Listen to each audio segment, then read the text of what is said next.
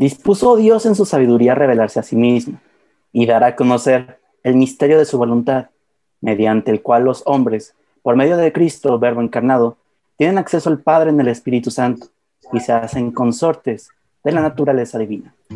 Concilio Vaticano II, de Verbum 2. Aquí Emilio y sean bienvenidos a Apologética para Gentiles. Los apóstoles con su predicación, sus ejemplos, sus instituciones transmitieron de palabra lo que habían aprendido de las obras y palabras de Cristo y lo que el Espíritu Santo les enseñó. Gente de todo el mundo, de todas las ciudades, de todos lados, que nos siguen desde Facebook, que nos siguen desde el podcast, ¿cómo están? Qué emoción estar otro día con ustedes. ¿Qué me dicen? ¿Qué me cuentan? Lo que digan y cuenten, mándanoslo a nuestras redes sociales, porque si, si lo cuentan así el aire va a estar un poco random pero desde aquí les decimos que los queremos. Este día tenemos un tema bastante importante, bastante padre. Venimos hablando de los preámbulos de la fe, cómo llegamos a ellos por medio de la razón. Hablamos de cómo encontramos a Dios por medio de la revelación, pero en los dos capítulos pasados dijimos algo muy importante, que no todo se puede conocer por la simple razón y que Dios decide darnos pistas y dejarnos cosas bastante claras sobre quién es Él. Y para eso tenemos parte del equipo estelar de apologética para gentiles. Primero las damas, primero la que había estado desaparecida desde hace 30 años. Madi, ¿cómo estás? Muy bien, gracias, Emilio. ¿Algo que Exagerado, no, no, no. no, pues que los extrañaba. Pero aquí estamos, de vuelta. sí te extraño, Rafa. Madi, nosotros también te extrañamos, la verdad. Ahora sí pueden ver nuestras caras. Esto es nuevo para mí. Podrán ver todas mis caras cuando hablo. Rayos. Pero bueno. Y las de Emilio. Y las de Emilio. Sí, ah, como nos reímos. Y las mías. sí. Las tuyas son de calma, Rafa. Siempre pueden ver las caras que hago cuando Emilio habla. Son lo mejor, la verdad. No sabemos Pero bueno, tú ya hablaste, Rafa, así que, pues tú, hola, ¿cómo estás? pues tú. Estoy muy bien, Emilio. Muchas gracias por preguntar. Es un gusto, como siempre, estar con la audiencia de Apologética para Gentiles y también estar con Madi y con Majo, la verdad. Siempre nos enriquece muchísimo tener diversas voces y bueno, a Madi ya un rato que no la teníamos.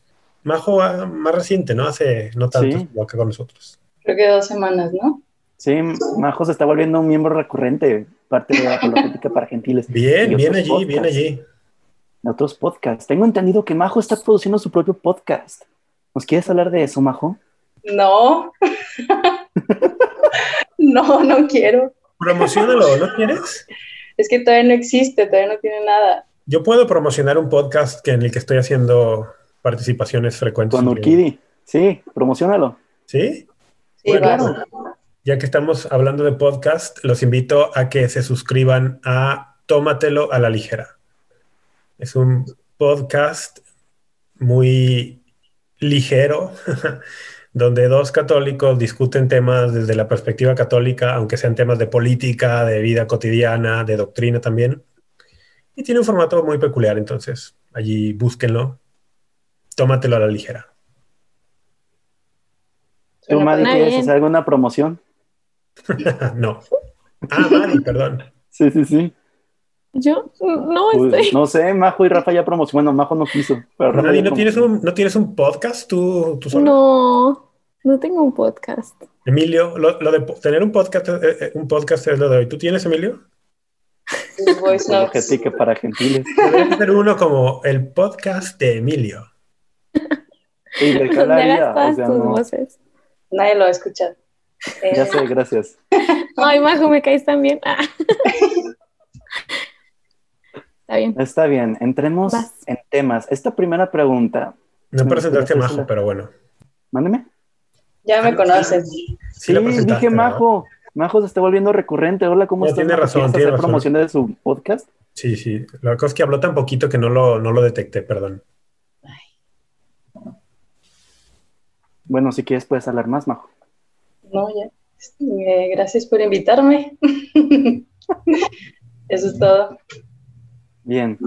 La primera pregunta me encantaría hacérsela directamente a Rafa, que es un especialista en este tema. En este y todos los que venimos manejando en el podcast.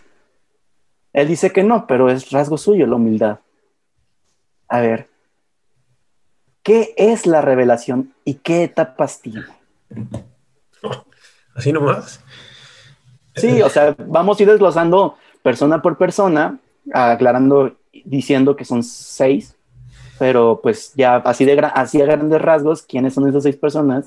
Sí. Y qué es la revelación en general. Bueno, primero, ¿qué es la revelación? Es un, es un acto interpersonal. ¿Qué? Es un acto interpersonal mediante el cual Dios, protagonista, se nos muestra, se nos da a conocer paulatinamente, progresivamente, con la finalidad de entregarse a nosotros. Por eso digo que es algo interpersonal, ¿no? Eh, es, si lo ligamos con episodios anteriores, y los invitamos a que escuchen nuestros episodios anteriores, hemos venido hablando de la alianza y cómo Dios nos ha hecho para eso y que la alianza es una relación, y es una relación de entrega mutua. Bueno, es que no puede haber esa entrega mutua si Dios no primero se muestra, nos propone y luego él mismo se dona a nosotros. Entonces, la revelación sería todo eso. Sería ese Dios que viene a nuestro encuentro para levantar el velo y proponernos matrimonio. Revelación, al final de cuentas, hace referencia a un velo y a quitar el velo. Entonces, eso creo que es una buena idea para iniciar. Majo, ¿te gustaría decir qué etapas tiene? No sé, Miriam. O sea, es como de, te refieres a Noé, Moisés, Abraham, eh, Jesús, eh, la, la, etapa apostólica o no vale? Pues nos referíamos más que nada a una escalerita famosa que Rafa presenta en sus clases, que es Adán, Noé. No, Majo no, tu, no tuvo clase conmigo. No, pero con el padre Tadeo sí. Le fue mejor, le fue mejor. bueno, son Adán, Noé, Abraham, Moisés, David y Jesucristo. El culmen de la revelación. Pero bueno, vamos desglosando persona por persona. Eh, ¿Qué nos revela Dios por medio de la historia de Adán? De Adán ya hablamos mucho en este podcast. Hicimos dos episodios, la creación y la caída. Así que, ¿qué nos revela Dios por medio de la historia de Adán?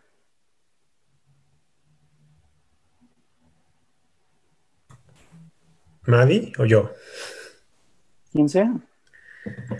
Yo aquí estoy para aprender de ustedes, tres maestros. Es que mira, vamos a, a, tomar esto que mencionábamos hace rato, ¿no? Dios que viene a nuestro encuentro se nos da a conocer progresivamente para llegar a un punto culminante que es la boda, donde hay una entrega mutua, ¿no?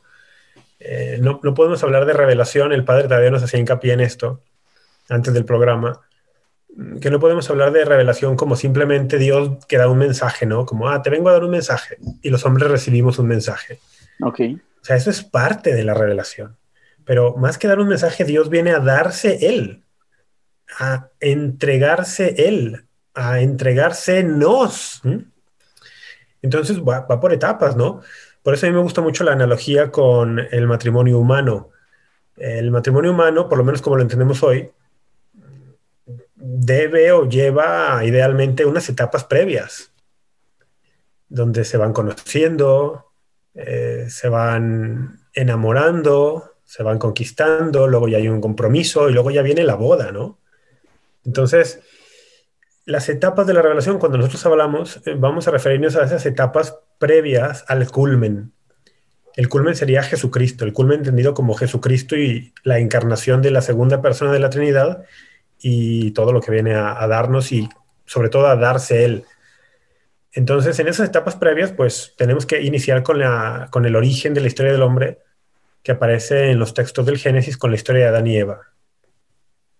Y desde allí vamos viendo cómo el plan de Dios es hacer una alianza, cómo el plan de Dios es confiarle al hombre la creación y cómo Dios ha ligado el destino de la creación al destino del hombre. Y desde allí se va perfilando ya, pues que lo que Dios quiere con el hombre no es una relación amo-esclavo, sino una relación íntima, una relación padre-hijo, que con la caída se ve gravemente dañada y afectada, y, que entonces, bueno, pero, pero sin bueno, no, no hay un pero, más bien, ya desde la historia de Eva está como la semilla y bien, bien presentada eh, lo que será el resto de la historia, ¿no? Y para qué hemos sido hechos. María, ¿te encanta? Me gustó.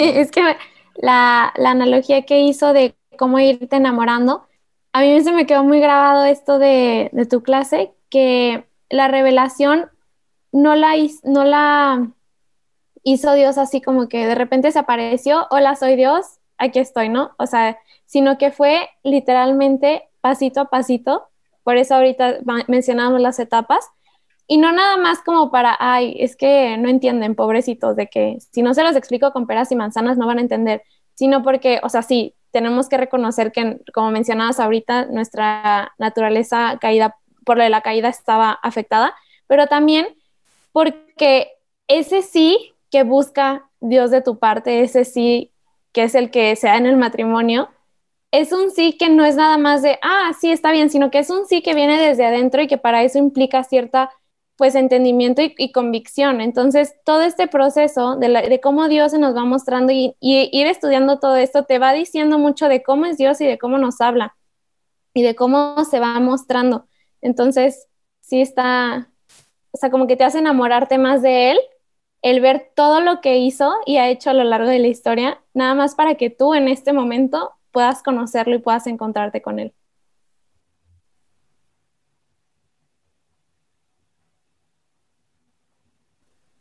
Después tenemos una historia bastante famosa, un diluvio y un arca.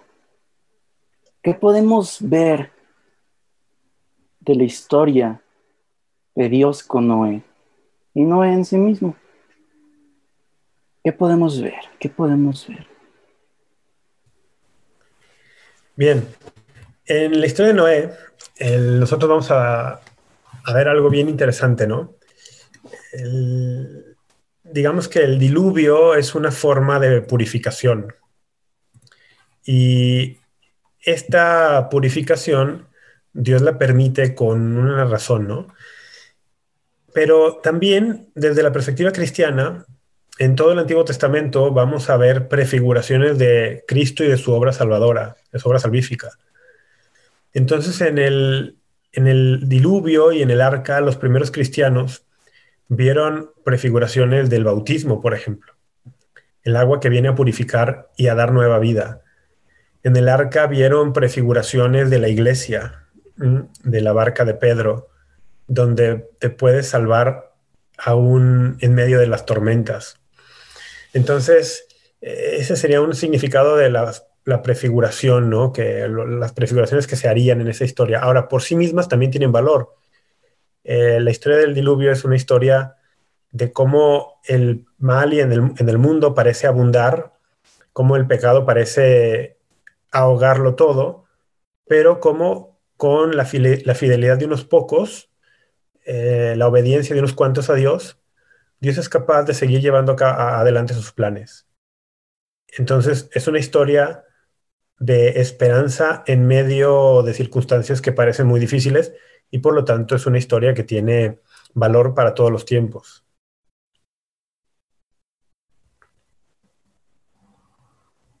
Tengo una duda de eso, o sea, el punto de revelar como poco a poco es como porque la humanidad no estaba lista, ¿no? O sea, como porque Dios se ajusta a la situación nuestra, más o menos, ¿no? Pero, o sea, ¿por qué, ¿por qué no estaba lista en la antigüedad como para recibir todo lo que tenemos ahorita? Es una gran pregunta, Majo. Mm, ciertamente Dios se ajusta a nosotros, va a nuestro paso, va a nuestro ritmo, pero la, la gran respuesta a tu pregunta es la caída, la caída de Adán y Eva. Sí. Eh, podríamos entrar al terreno de la especulación, ¿no? ¿Qué hubiera pasado si no hubieran caído? Pues especularíamos. Tenemos que especular, ¿no? Sabemos que sí cayeron. Y la caída trae pues consecuencias en, en el intelecto, en la voluntad del hombre, en la relación con Dios sobre todo. Entonces, la respuesta de por qué tiene que ser paulatino, progresivo, poco a poco, es la caída. ¿sí? Mm, digamos, el plan de Dios es revelarse desde antes de la caída. La, sola creación ya es un acto de revelación. el encuentro con los primeros padres, Adán y Eva, es revelación. Dios quiere hacer esto desde el principio, no, no, no, nunca fue su intención crearnos para permanecer oculto o, jugar a las escondidas con nosotros a ver si lo encontramos. No, no, Él nos hizo para una relación y una relación implica eso, mostrarse, entregarse.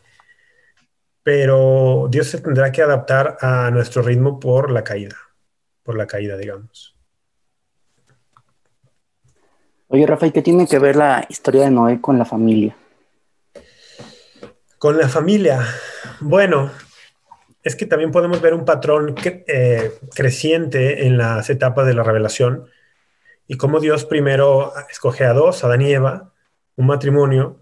En la siguiente etapa con Noé, pues no solo escoge a Noé, sino a su esposa, a sus tres hijos, a las esposas de los tres hijos. Y así conforme avancemos en las etapas de la revelación, vamos a ir viendo cómo cada vez Dios va involucrando más personas para mostrarnos que hay un patrón creciente que tiene como finalidad abarcar a todos, algo universal. Em, en ese sentido, mm, pues el rol de la familia está allí. Ahora, no sé a qué más te referías con lo del rol de la familia en la historia de Noé. Eso, gracias. Ah, ok. Pasamos al siguiente rol que es el de Abraham. Espera, espera, deja decir una cosa más de Noé que me acordé ahorita que dijiste lo de la familia. A ver. Noé fue salvado junto con sus tres hijos, su esposa y sus tres hijos y las esposas de los tres hijos y fueron, eh, recibieron la encomienda de Dios de iniciar, digamos, un mundo nuevo y ser, por decirlo de alguna forma, los primeros del nuevo linaje humano. Y uno dice, wow, pues qué, qué, privilegio, pero también es una gran responsabilidad. Y uno de los hijos de Noé, que, que, bajó del arca y que le tocó pues pisar esta nueva tierra, por decirlo de alguna forma, y poblar el nuevo mundo, uno de los hijos a pesar de haber recibido tal bendición y tal oportunidad, pues desperdició la oportunidad y rechazó la bendición al traicionar a su padre y rebelarse contra su padre. Este hijo fue Cam. Noé tuvo tres hijos que subieron con él al arca, que fueron Sem, Jafet y Cam, o Sem, Cam y Jafet. Y Cam se revela. Cam se revela, se revela contra su padre y, digamos, hecha por la borda, para usar la metáfora de la, navegación, hecha por la borda todo lo que había recibido. Entonces, para hacer la analogía con el bautismo que vemos, o para seguir con la analogía del bautismo que habíamos mencionado hace un instante, nosotros católicos que hemos recibido el bautismo de forma inmerecida, es decir, hemos recibido la salvación de forma gratuita e inmerecida, tenemos que cuidarnos de no ser como Cam, de de rebelarnos contra nuestro Padre y rechazar la bendición que hemos recibido. Y de alguna forma cuidarnos de no confiarnos también demasiado en, ah, bueno, pues total, Dios es bueno, ya me dio el bautismo, eh, ya, ya estoy salvado. Es una llamada de atención para todos los creyentes de todos los tiempos, de que si bien la salvación es gratuita e inmerecida, también tenemos la responsabilidad de custodiarla. Sí me llegaron a acuerdo, Rafa. Gracias. Este, bueno, pasamos con Abraham. Esta es la escalera donde llama a todas las tribus. ¿Quieres comentar al respecto?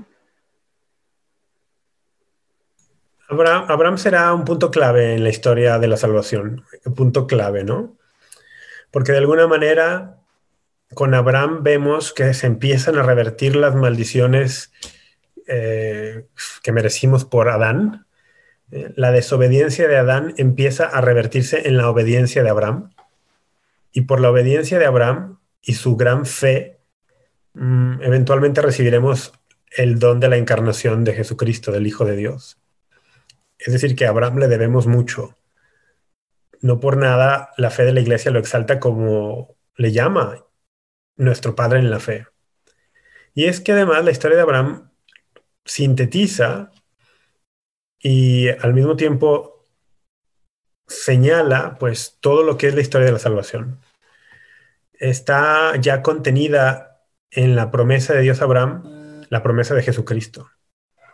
En Génesis capítulo 22 hay un, bueno, no lo podemos desmenuzar ahora, ¿no? Pero Abraham está dispuesto a ofrecer incluso a su hijo Isaac en sacrificio, con tal de ser obediente a Dios. Dios le detiene la mano en el último minuto y por premio a esta voluntad de Abraham de entregarlo todo, Dios le jura y le dice que por medio de su linaje se bendecirán todas las naciones de la tierra el Nuevo Testamento retomará esta idea desde el versículo primero del capítulo primero del primer libro del Nuevo Testamento, que es en Mateo. En Mateo 1.1 se nos dice que Jesucristo es el Hijo de Abraham. Se está anunciando el juramento hecho por Dios a Abraham se, se ha cumplido. Entonces, el, Jesucristo es la promesa anunciada a la fidelidad de Abraham. Y por eso digo que es importantísimo en la historia, no solo que meternos a los detalles de la historia de Abraham es son episodios completos. Algo que quieran decir ustedes, niñas? ¿Hay algo que les quieras preguntar tú, Rafa? Pues no sé, es que, por ejemplo, a mí me. esto de la historia bíblica, que a veces parece muy abstracta, ¿no? Y muy lejana y, y muy, como muy mítica o muy alejada de nuestra realidad siempre es importante para nosotros que somos, que somos creyentes tratar de buscarle aplicaciones a nuestra vida, ¿no? Entonces yo les quisiera preguntar a los tres, a lo mejor empezando por ti, Emilio, el, ya que mencioné la historia de Isaac, que ustedes a, grandes rasgos la conocen, donde Abraham le pide, perdón, donde Dios le pide a Abraham, oye, Abraham, toma a tu hijo, a tu único, a Isaac, a lo que más quieres, y ofrécemelo en sacrificio el, yo les preguntaría a ustedes, ¿no? ¿Cuál es ese Isaac en tu vida? ¿Qué es, qué, qué es aquello que a lo mejor es muy preciado para ti y Dios te pide que se lo sacrifiques, que se lo entregues? Puede ser una persona, puede ser una situación, puede ser un anhelo, puede ser un mal anhelo, eh, puede ser algo importante, pero fuera de tu control y Dios te pide que se lo dejes en sus manos. No sé, puede, puede tomar muchas formas, ¿no? Pero esto siempre, es un ejercicio interesante, siempre tratar de buscar la aplicación a la vida concreta y cotidiana de los pasajes de la escritura. Porque de lo contrario, corremos el riesgo de que la escritura no esté viva y no nos diga nada. Entonces, no sé, Emilio, ¿cuál sería tu Isaac? ¿Cuál sería tu Isaac en este punto de tu vida? Es muy sencillo. en primero es muy chistoso que me preguntes así, ya que uno de mis mejores amigos se llama Isaac. Así que es como, vaya, qué conflicto. Pero bueno. No, a él no lo sacrificas. Ay, vaya, ni modo. Sí, aquí está, no te quedas. sí. Ah, sí, tú sí lo conoces, Mari. Sí. sí, sí, sí. Tú también, Rafa, le diste clase. ¿Por qué se dibujó su nombre aquí, en la frente, cuando no tenía su? sí, ¿cómo olvidar eso? Sí, yo sé. Eh, el mío es muy sencillo, control. Explícanos un poco más. Soy una persona. ¿De la tele o qué? No, no, no, no, no. Soy una persona que tiene que tener absolutamente todo bajo control. Todo estructurado, todo controlado. Poco a poco me he, dado, me he venido dando cuenta que la vida no puede funcionar así.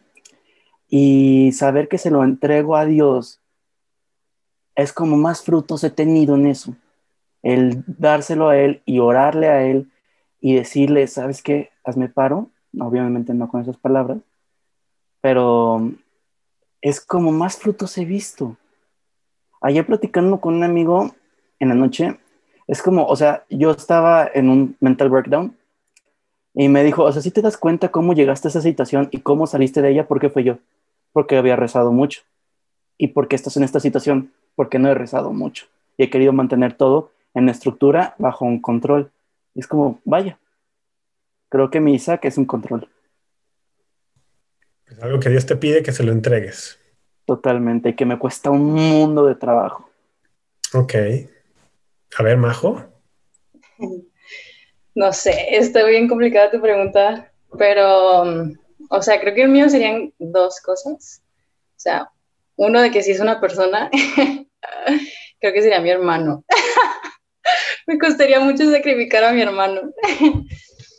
No sé, es que él, es mi hermanito, es el bebé. No hay que aclararlo, Majo. No se trata de sacrificar así, tipo los antiguos cananeos, ¿no? De aventarlo a una fogata, a una pira de fuego, no, no. Sino como entregar, ¿no? A alguien. Pero bueno, a ver, sigue, sigue, te interrumpí. ese es como el más tangible, pues, o más parecido a la historia de Isaac. Pero lo otro, pues no sé si vale, pero creo que, o sea, de que mi propia vida, o sea, es que, sí, de que las historias de los mártires y del martirio me impactan muchísimo, porque, no sé, pienso que cómo le hacen para entregar su vida. Y sí, o sea, también como el miedo a la muerte, o sea, creo que es difícil y entregar tu vida me costaría, creo que a todos, pero, pero sí. Muy bien. Mademoiselle. Ay, no.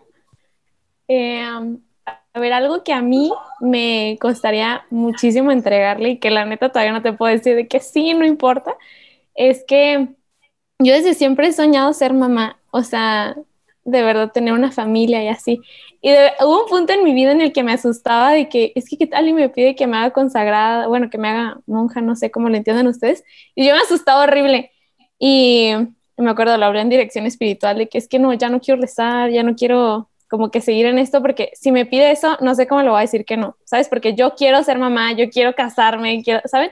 Es como algo que desde siempre he querido y voy creciendo y lo quiero más pero lo, me, me quedó mucho la respuesta que me dio, que fue, o sea, que no tenga miedo, o sea, porque de verdad, esto no sé si es cierto, pero me lo dijeron y en ese momento me sirvió, que en la Biblia está escrito no tengas miedo 365 veces. No sé si sea cierto, la verdad no las he buscado las 365, pero lo que me llevó a eso es como, o sea, Dios sabe que tenemos miedo, o sea, somos humanos y nos conoce perfectamente el miedo es de esperarse, pero no por eso me frene a hacer algo que es bueno, que es eh, ir buscar crecer en mi vida de oración, mejorar mi relación con él. Y es que si eso te está alejando de, conocerlo más, entonces no es algo, o sea, no es un miedo.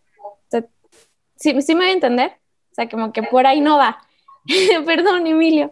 Que no vale la este, pena, pues. Ajá, que no vale la pena y que no, es de Dios. Entonces, pues por ahí no, pero sí, sí es algo que digo de que, uy, así entregarlo como, siento que sería la analogía de mi Isaac, el entregarle, formar una familia. Pero pues... Está interesante porque tanto tú como Majo y Emilio también, aunque no se ve tan claro, pero también está allí. Y todos, todos, todos tenemos miedo a algo. Todos tenemos miedo y eso es también consecuencia de la caída. El diablo, o sea, que tengamos miedo y que no querramos perder la vida es antes de la caída, ¿no? Ese instinto natural. Pero que ahora nos domine, que nos pueda dominar el miedo a la muerte, el miedo a la pérdida, eso es, eso es consecuencia de la caída. Satanás nos domina por miedo a la muerte, dice Hebreos 2.15. Y justo Jesucristo ha venido a entregarse voluntariamente a la muerte para que nosotros ya no le tengamos miedo a la muerte. O sea, se entrega voluntariamente a la muerte, resucita para decirnos, ¿por qué le tienes miedo a la muerte? Mira, la acabo de vencer. Entonces, en la historia de Abraham, en la carta a los hebreos, en, el, en, Hebreos, ¿qué capítulo es? A ver, ahorita les digo, capítulo 11, ya me acuerdo. En Hebreos capítulo 11, cuando se elogia a los patriarcas antiguos, cuando llega el turno de Abraham, se le elogia por, la fe que tuvo y dice, tenía fe en que Dios podía incluso resucitar a los muertos.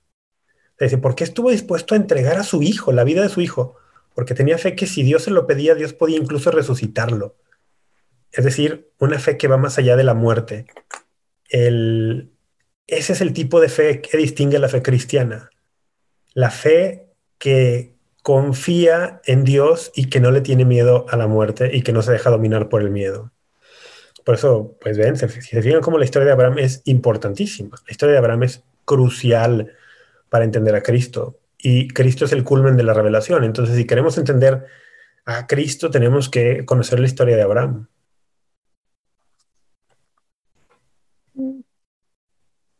Emilio. Sí, sí, sí, es que, pues, wow. Too much information. Sí, casi, casi. Rafa, este creo que la cita que buscabas, no sé si sea Hebreos 1 del 1 al 4, porque lo tengo en mis notas, pero no sé si sea. Es el de la plenitud de los tiempos. Ah, Hebreos 1 del 1 al 4 aplica en general para toda la revelación. Dice, de muchas formas habló Dios en el pasado de nuestros padres por medio de los profetas. Ahora, en estos últimos tiempos, nos ha hablado por medio de su Hijo. No, pero la otra es Hebreos 11, porque en Hebreos 11 se va a hacer un elogio de la fe de grandes personajes del Antiguo Testamento.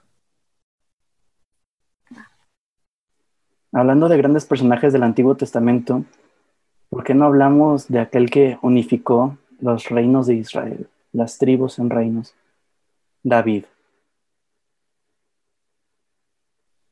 ¿Y Moisés? ¿Me salté a Moisés? Sí, me salté a Moisés, ¿verdad? Sí, sí, ya sé, sí es cierto. Pobre, oh Moisés, pobre Moisés, te lo, te lo acabas de saltar y por eso vas a tener 40 años de éxodo. No, es verdad, no lo puse en las preguntas. ¿Qué me pasó? Bueno, no importa. Hablemos del liberador, de aquel que dividió el mar en dos,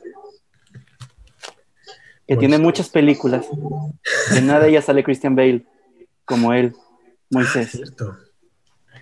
Bueno, el, en este caminar hemos visto cómo empieza con Adán y Eva, que son un matrimonio, no es su esposa, sus hijos, que son ya una familia más grande. Con Abraham em, adopta una forma de tribu ya en la familia de Dios en la historia de la salvación y luego más con, con sus bisnietos, pues adoptará una forma de muchas tribus. Y con Moisés damos un salto también muy importante, porque ahora va a adoptar, el pueblo de Dios va a adoptar la, la forma de una nación esas tribus que, se, crecieron durante 400 años en Egipto, salen de Egipto, mm, enfrentan una prueba durísima, 40 años en el desierto, y llegan a una tierra prometida, una tierra prometida, por cierto, a Abraham. Dios había prometido a Abraham la tierra. Es que hablar, hablar de Abraham es muchísimo, ¿no? Dios le hizo a Abraham tres promesas, una de ellas tenía que ver con una tierra. Eh, bajo el liderazgo de Moisés, el pueblo se dirige a esa tierra muchos años después de Abraham y empezará a conformarse ya una nación. Las doce tribus unidas, unificadas, conformarán la nación de Israel. Entonces, seguimos viendo este patrón de crecimiento, este patrón increchendo de cómo Dios va llevando a cabo sus planes, ¿no? Y bueno, de la historia del Éxodo y de Moisés también podríamos decir un montón de cosas. También allí hay muchísimas prefiguraciones eh, que nos anuncian a Cristo y la obra redentora de Cristo a, Cristo se le va a presentar en el Evangelio como un nuevo Moisés, es decir, un nuevo liberador, un nuevo libertador. Eh, Moisés es famoso pues por la Pascua, que la Pascua es la que habilitó el éxodo y por eso muchos profetas empezaron a hablar de que vendría una nueva Pascua, un nuevo éxodo. Y al Jesús presentarse como el nuevo Moisés, pues se entiende que él traerá tanto una nueva Pascua como un nuevo éxodo, es decir, una nueva liberación. Y para un cristiano el término Pascua es indispensable, es fundamental. Entonces, no sé, quizá algo que esperemos nuestra audiencia se esté llevando de este episodio es la importancia tan grande que tiene el Antiguo Testamento para que podamos comprender a mayor plenitud a Jesucristo y su obra. Entonces, bueno, eso. ¿Quieren que les haga una pregunta tipo la de Isaac con lo de Moisés o ya no tenemos tiempo? Creo pues, que era David y Jesús. ¿Qué digo? Sigamos, ok. A ver, Majo, ¿querías decir algo? Por lo que veo, activaste tu micro. porque me dijiste que lo abriera, pero sí estaba pensando en algo, ya se me olvidó. Perdón. Entonces, ¿proseguimos para que te acuerdes o, o ayudamos a tu mente a que recapitule? A ver, ayúdenme. Es que no, no me acuerdo, perdón. Era sobre, sobre las, sobre cómo el, en el Antiguo Testamento. Ya me acordé. Eh, era como algo de que estaba diciendo Rafa, de que, o sea, de como para que le saque la audiencia a la historia, o sea, de la revelación, o sea, yo pensaba que, pues, que qué padre nosotros que somos tan suertudos que ya tenemos, pues, todo revelado. Cuando la gente en la antigüedad, pues, tenían cachitos, ¿no? O sea, qué padre que nosotros ya lo tenemos todo. Y, y también pienso de que es que no me imagino cómo haber sido ser eh, creyente, o sea, ser judío, porque no eran católicos, iba a decir católicos, pero pues no existían los católicos. Pero qué, qué raro ser judío en esos tiempos, de que no, no vas a misa, no comulgas, no, no, no tienes el Espíritu Santo, o sea, qué extraño. ¿Cómo habrá sido la espiritualidad antes? Se me hace muy raro pensar en, eso. Es, es, una, es una buena pregunta porque a veces damos por sentado lo que ya tenemos nosotros, ¿no? Mira, te doy una, una idea que a mí se me hace muy poderosa. Eh, Dios se reveló verdaderamente al pueblo de Israel y fue formando justamente a este pueblo, ¿no? Incluso antes de que existiera Israel, Dios ya se está revelando a Adán, a Noé, y con Abraham eh, inicia ya, digamos, de forma más específica, más formal, el pueblo, ¿no? Pero ellos tenían una revelación verdadera y tenían una religión verdadera. Vemos cómo practican esta religión ya desde el tiempo de los, años en el desierto y luego ya cuando entran en la tierra prometida y se establecen y todavía más ya cuando construyen el templo, etcétera. Una religión con un sistema de rituales eh, muy detallado, ¿no?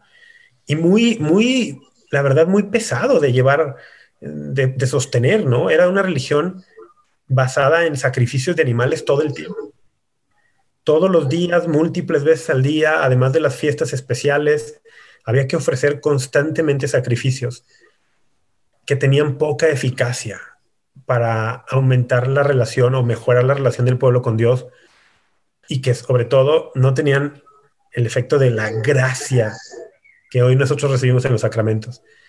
Y nosotros con los sacramentos recibimos una gracia santificante infinitamente más eficaz que la que recibían en los ritos los, judíos. Y sin embargo, el ritual de los sacramentos es también infinitamente más sencillo y más simple. Entonces, para nosotros eso es una bendición, pero se puede convertir también eh, en una maldición. ¿Por qué? Porque al verlo tan simple y tan accesible podemos darlo por sentado y no valorarlo lo suficiente.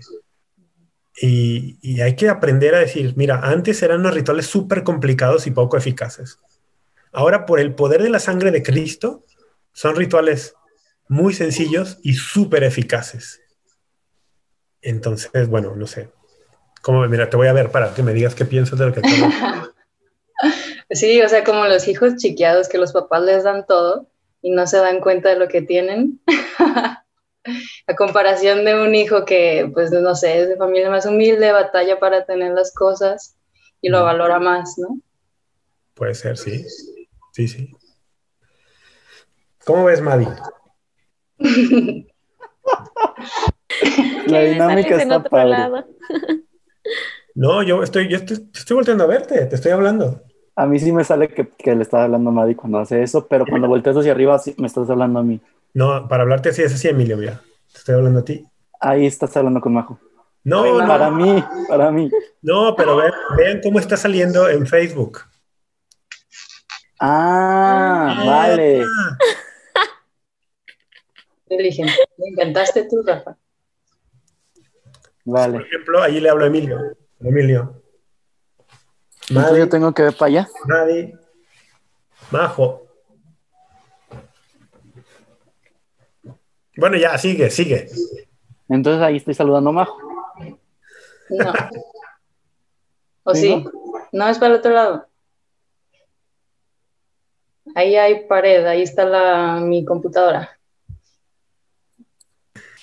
al otro lado, Emilio. Allí, allí es, allí es. Allí tienes a Majo. Allí.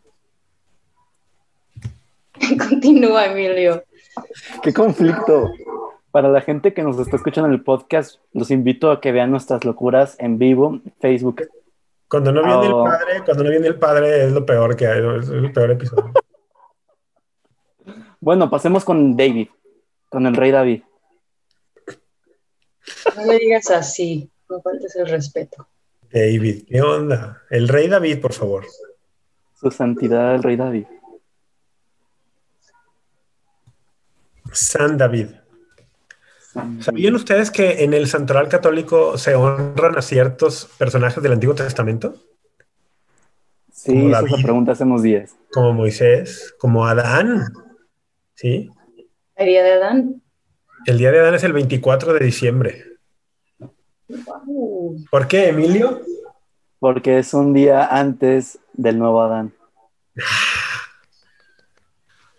Para resaltar justamente la prefiguración Adán, nuevo Adán. Pues bueno, con David, eh, con David vemos nuevamente un incremento en el alcance que, el- que la familia de Dios va teniendo. Pasamos de una nación bajo el liderazgo de Moisés a un reino bajo David. El, el reino abarca más allá que solamente las fronteras de Israel. Y en el reino de David vamos a encontrar una gran prefiguración del reino de Cristo. Porque el reino davídico, es decir, cuando hablamos del reino davídico, incluye no solamente a David, sino a los que vinieron después de él, a sus sucesores, Salomón, etc. En, en, el, en la monarquía davídica vamos viendo ya una prefiguración del alcance universal, de, de cómo Dios quiere que la revelación llegue a todos los pueblos para atraerlos a todos. Eso se ve muy claramente en la construcción del templo que lleva a cabo Salomón, el hijo de David.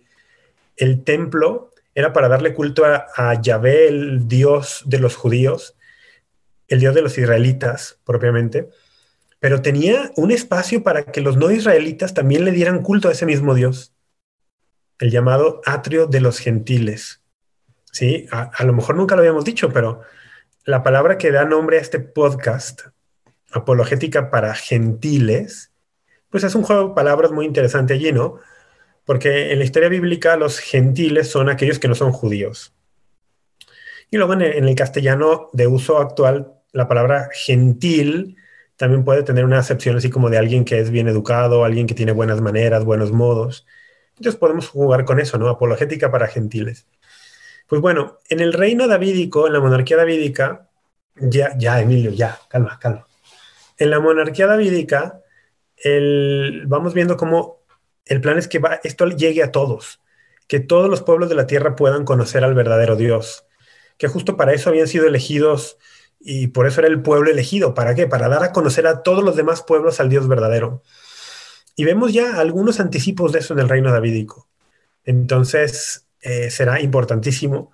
A David Dios también le hará un juramento de alianza, como se lo hizo a Moisés, como se lo hizo a Abraham. Y a, a David Dios le hace un juramento muy específico y le dice, tu hijo será mi hijo, tu hijo se sentará en tu trono eternamente, tu trono permanecerá por siempre.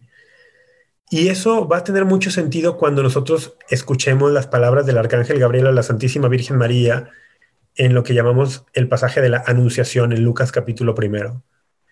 El arcángel le dice a María Santísima, él recibirá el trono de David, su padre. Se está cumpliendo aquel juramento que Dios había hecho a David. Han transcurrido mil años, ciertamente, pero Jesucristo viene como el Hijo de Dios, que al hacerse hombre es también hijo de David, y va a restaurar justamente esa monarquía y ese reino, que lo vamos a escuchar todo el tiempo. Cuando Jesús hable del reino, tenemos que, oye, ¿a qué se refiere? Hay que entender qué fue el reino davídico y todo lo que incluyó para entender mejor a qué se refiere Jesús cuando habla del reino. Pero va hablándonos ya del carácter universal del plan de Dios. Porque Dios quiere, como dice San Pablo en la primera de Timoteo 2.4, Dios quiere que todos los hombres se salven y lleguen al conocimiento pleno de la verdad. Tengo una pregunta. ¿Cómo le haces para aprenderte tantos versículos? No son muchos, son pocos. que se usan frecuentemente. Ahora, pues, todo el mundo puede aprender versículos bíblicos como puedes aprender cualquier otra cosa. Los, los lees, los meditas, los utilizas.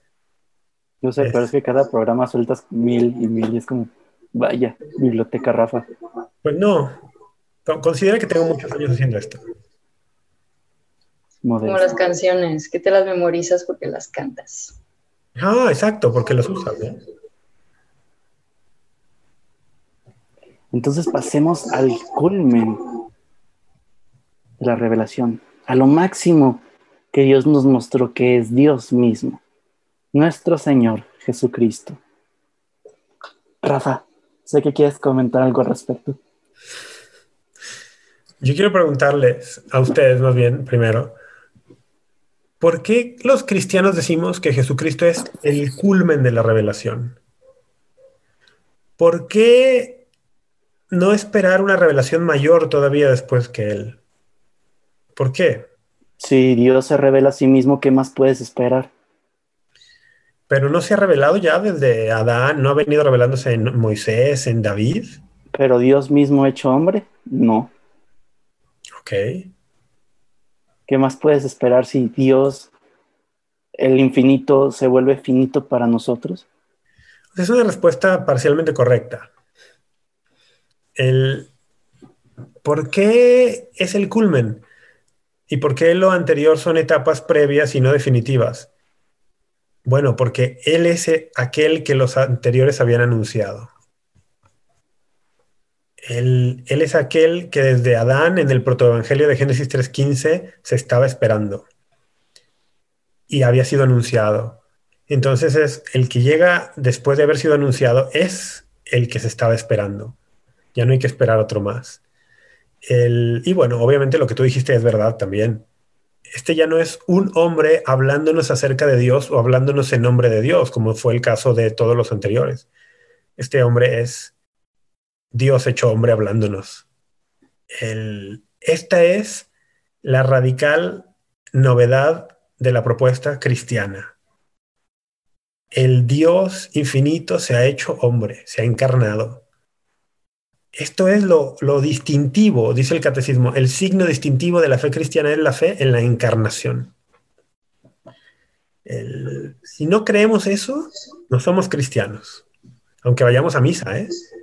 aunque vayamos a misa y, digamos un montón de ritos, si no tenemos en el corazón y en la cabeza muy claro que Dios se ha encarnado por amor a mí y le amo yo también a Él y quiero estar en esa relación íntima, pero no solo de dos, sino de alianza que involucra a muchísimos más, porque esto es una familia, pues no he entendido cuál es el corazón del cristianismo.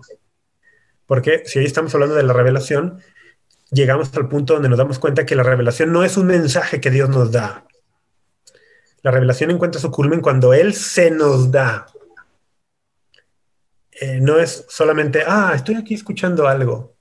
No, no, no, no. Tienes que tener enfrente a una persona que te está diciendo, me quiero entregar a ti, ¿te quieres entregar a mí? ¿Te quieres casar conmigo? Y tienes que decidir. De eso se trata la revelación. De eso se trata la salvación. La salvación se trata de decir sí, una respuesta concreta a una propuesta concreta. Una respuesta concreta a una propuesta concreta. Este que hablé de matrimonio y tal, vi a Madi emocionada otra vez. A ver, Madi, ¿qué, qué, qué, qué quieres decir? No, que, o sea, así como vimos, que Dios hizo esta, alguien tiene su, se escucha eco, pero así como vimos que Dios entrega a, pues, a los diferentes personajes, aquí en concreto podemos hablar de Abraham, y que Abraham se entrega a Dios, o sea, podemos decir, oye, pero Abraham no era alguien perfecto, o sea, como que él que al caso, ¿sabes? Como, no es, para empezar, no es una persona humana, pero aparte no es así como que todo haya hecho bien en la vida. A lo que voy con mi punto es que esta entrega no, no implica o no es como que requisito sine qua non el que seas perfecto como Dios, para poderte entregar. O sea, no, no se necesita eso, simplemente requiere de tu voluntad y de decir sí quiero, o sea, de que con todos tus defectos, con todas tus debilidades, con todo lo que traes cargando, te entregas. Igual en el matrimonio, o sea, porque si somos conscientes, no te casas con una persona porque es perfecta o porque dices, ay, ya eres perfecto, ok, ahora sí nos casamos. No, o sea, porque si no, jamás nos casaríamos. Entonces, mm, ese era mi, mi, lo que se me vino. Muy bien, Madi, muy bien. Majo, tú también te vi como, sí, que querías ya prender tu micrófono. A ver. Sí, es que, o sea, sí es, todo ha sido revelado, ¿no? Con Jesús, pero como que se siente incompleto, ¿no? O sea, seguimos aquí. O sea, me refiero a, si todo fue revelado con Jesús y esa era como la plenitud de los tiempos, ¿por qué nos acabó todo ahí? ¿No? Ay, ay, ay, qué interesante cuestión. Es una gran pregunta, es una gran pregunta, ¿no? Ahora es pregunta o estás queriendo desarrollar un punto? No es pregunta, no tengo respuesta. Qué gran pregunta, ¿no? Dice, oye, si Jesús es la plenitud, si es el culmen de la revelación, ¿por qué tiene que haber algo después, no? Y, y esto es parte del misterio en el plan de Dios, que cuando Dios se hace hombre, tenemos que hablar de otra parte de la revelación que es eh, Jesús se hace hombre, se entrega en la cruz y luego con su resurrección, pero no solo con su resurrección, sino también con su ascensión al cielo y el enviar al Espíritu Santo, eh, es parte de este, de este culmen de la revelación, ¿no? El Espíritu Santo al final de cuentas también es el que a los apóstoles, en primer lugar, les confirma en la plenitud de la verdad que han recibido de Cristo y además les enseña cosas nuevas. El, Señor les había dicho, tengo mucho que enseñarles, pero no lo pueden recibir ahora. Pero cuando venga el Espíritu de la verdad, Él sí que les revelará todo. Entonces, el acontecimiento de la encarnación implica también la venida del Espíritu Santo, que es otra de las personas divinas. Ahora, ¿por qué Dios querría que continuara la historia después de eso y que continuara la historia y que se llevara este mensaje sin estar ya él aquí en forma física. Es algo que yo me he preguntado muchas veces. Vamos, ¿por qué no se quedó Jesús en la tierra para acompañar en persona la evangelización? Cuando mandó a Pedro y a los demás vayan por todo el mundo, ¿por qué no fue él con ellos? ¿Y por qué no se pasaba, qué sé yo, unos tres, cuatro meses con Pedro, otros tres, cuatro meses con Andrés, otros tres, cuatro meses con Juan, y luego pues ya ellos iban a morir, pero Jesús como ya está resucitado, pues, ya no se muere, y luego se pasa eh, unos cuantos meses o años con San Ignacio de Antioquía, y luego otros un par de añitos con San Agustín, y así se, y Jesús siempre está allí en la historia, porque ¿qué le costaba quedarse de esa manera, no? Ahora es que sí se quedó, sí está con nosotros en la Eucaristía, en los sacramentos, en la oración, en las obras de caridad. Eh, en la presencia de Cristo es verdadera. Él dice, yo estoy con ustedes todos los días. Pero es un misterio por qué ha decidido dejar en nuestras manos esta obra cuando somos humanos pecadores y cuando parecer sería más fácil que Él estuviera. Entonces son un montón de preguntas allí que no necesariamente tienen respuesta definitiva. A mí solamente se me ocurre decir, porque Dios confía en nosotros y porque quiere que nosotros participemos como protagonistas de esta obra. Él quiere que su presencia sea sentida y vivida en el mundo por medio de nosotros. Nosotros somos los responsables hoy de que el que no conoce a Cristo lo conozca por medio de nosotros, pero no solo de nuestra palabra, como hemos dicho que la revelación no es únicamente un mensaje, sino que es una persona que se nos da. Bueno, pues todos los que no conocen a Cristo hoy, no, no es suficiente con que nosotros les demos un mensaje. No basta. Tenemos que nosotros darnos, entregarnos a ellos para que estas personas reciban la revelación. También, o sea, no hubiéramos existido nosotros, ¿no? Y como que pues Dios pues quería que existiéramos, puede ser, ¿no? Definitivamente. Dios quería que existiéramos y quería que jugáramos un rol activo en esta historia.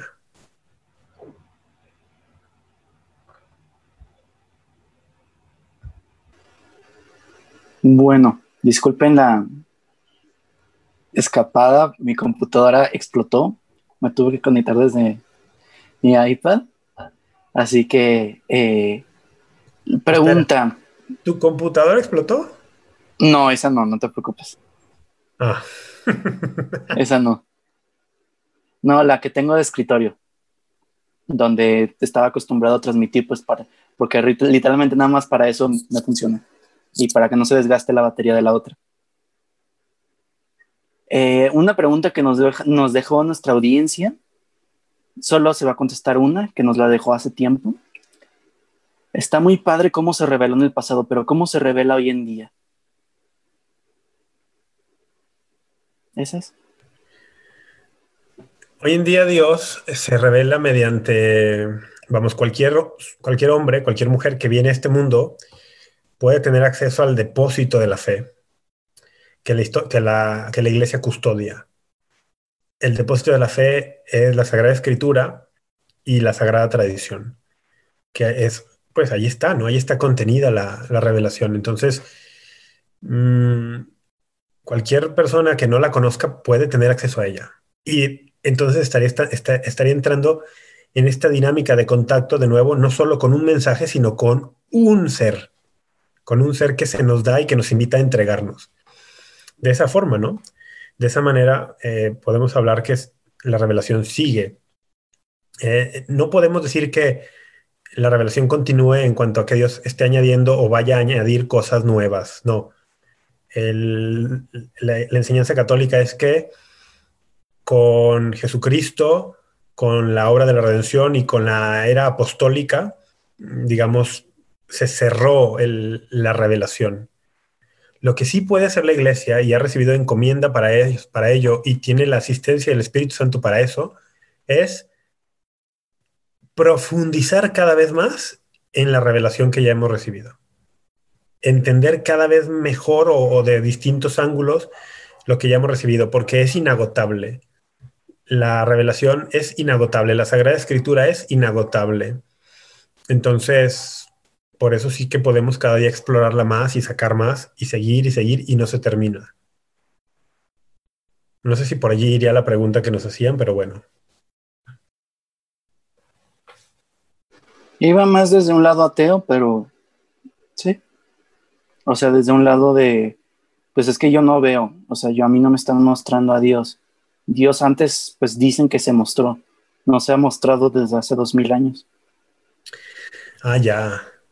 Bueno, pero hay que decir que incluso hace dos mil años, eh, Dios encarnado, Jesucristo, se mostró a muy pocas personas. Si tomamos en cuenta los que vivían en el mundo en aquel tiempo, o sea, los que tuvieron acceso a verlo y escucharlo fueron un porcentaje mínimo de la población mundial, incluso de aquel tiempo, ¿no? Claro. Eh, de eso podemos deducir muchas cosas. Una de ellas no es el plan de Dios que todos tengan un encuentro así con el Dios encarnado pero sí que tengan un encuentro, vamos, no con el Dios encarnado, con el Dios encarnado y con su humanidad física, pero sí que es el plan de Dios que todos puedan tener un encuentro personal íntimo con el Dios encarnado por medio de la iglesia, por medio de los sacramentos y por medio de la oración y las obras de caridad. O sea, quiero decir algo hoy, quiero decir algo. El encuentro que hoy un católico puede tener con Jesucristo en la Eucaristía, en el encuentro con los necesitados, en la oración y en la vida comunitaria, el encuentro con Jesucristo que podemos tener de esa manera hoy del siglo XXI no es menos real que el encuentro con Jesucristo que tuvo Pedro o Santiago o Juan. el Jesucristo que recibo en la Eucaristía es el mismo Jesucristo que caminó por las tierras de Galilea y de Jerusalén hace dos mil años. entonces, no, no, no nos sintamos en desventaja en ese sentido y luego asumamos los que somos cristianos la gran responsabilidad que implica haber sido bautizado, porque ser bautizado implica que te han incorporado a Cristo, te has unido a Cristo de una forma que ahora eres su cuerpo y que con la acción de la gracia te tendría que cada vez más vivir Cristo en ti, como dice Pablo en Gálatas 2.20. Ya no soy yo quien vive, sino es Cristo el que vive en mí. Tendríamos que asumir esa responsabilidad de manera que aquel que no conoce a Cristo, cuando se encuentre conmigo hoy en el siglo XXI, pueda encontrarse con Cristo.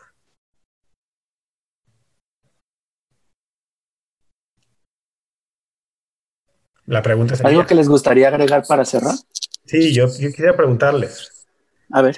Emilio, cuando, cuando las personas se encuentran contigo, ¿se encuentran con Emilio o se encuentran con Cristo? Y, Depende. Y, ¿Y qué tendrías que hacer tú para que cada vez se encuentres más con Cristo y menos con Emilio? Y el verdadero, y sabiendo que el verdadero Emilio, el Emilio en el plan de Dios, es el que se parece más a Cristo. Y lo mismo para Majo y para Madi, ¿no? Cuando se encuentran conmigo, ¿con quién se encuentran? ¿Con Cristo o con, con el diablo? No, no, no es tan radical, sino, pero sí hay que agarrar conciencia, sí hay que ir creciendo en esta conciencia. La encarnación sucedió hace dos mil años, sí, pero la iglesia, la iglesia es la extensión en la historia de la encarnación de Cristo. Cristo sigue presente en el mundo hoy en su iglesia y, su iglesia somos nosotros.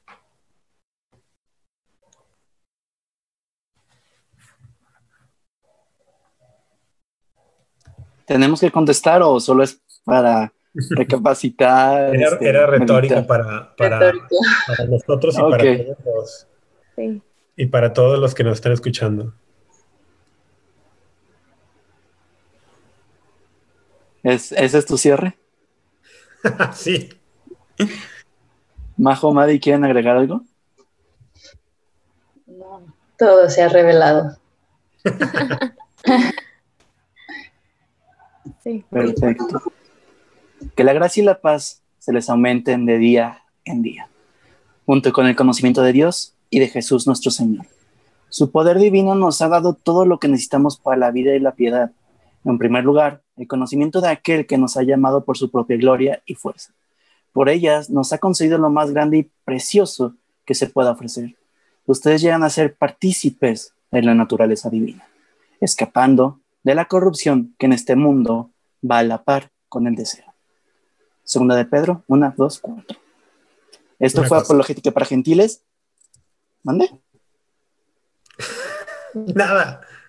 Esto fue Apologética para Gentiles. Un saludo a todos y hasta la próxima.